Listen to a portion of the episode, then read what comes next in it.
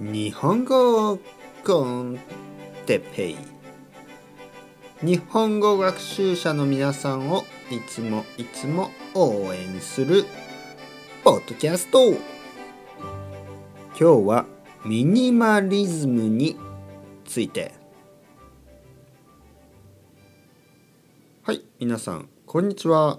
日本語コンテッペイの時間ですね。元気ですか？僕は元気ですよ。今日はミニマリズムについて話したいと思います。ミニマリズム。ね、えー、ミニマリズムというと皆さんはどういうイメージがありますか？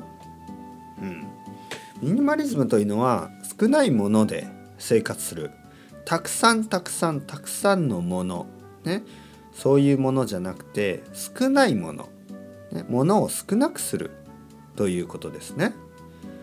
これはもちろんフィジカルなねこうものという意味もあるしあとはいろいろなメンタルなことですね。例えばしなんかいろいろなねなんかこういろまあ毎日毎日生活するといろいろな問題とかがありますよね。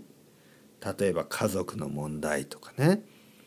友達との問題とか仕事での問題とか。でやっぱりそういうものを少しずつシンプルにしていく、ね、もちろんそれは友達を減らすとか友達を少なくする。そういうことではなくてもう少しね、えー、シンプルにファンダメンタルに、ねえー、大事なもの自分が好きなもの自分が好きな人そういうものを大事にして生活する。それがまあミニマリズムですね。まずは物ですね。物。フィジカルなものこれを少なくする。これは僕はいいことだと思います。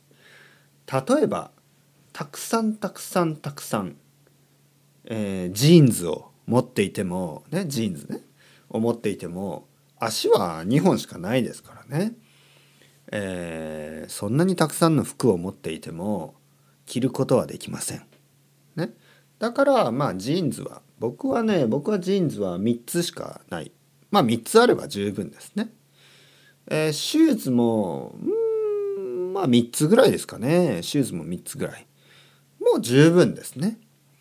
たくさんたくさんものがあるとうん僕は疲れる僕は少し疲れます。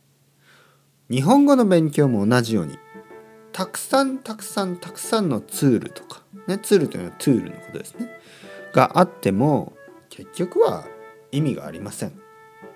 なのでミニマリズム日本語の勉強の方法ね。で言うとリスニングは日本語コンテッペえ漢字はワニカニ、えー、ボキャブラリーは暗記とかね。いいと思いますよ。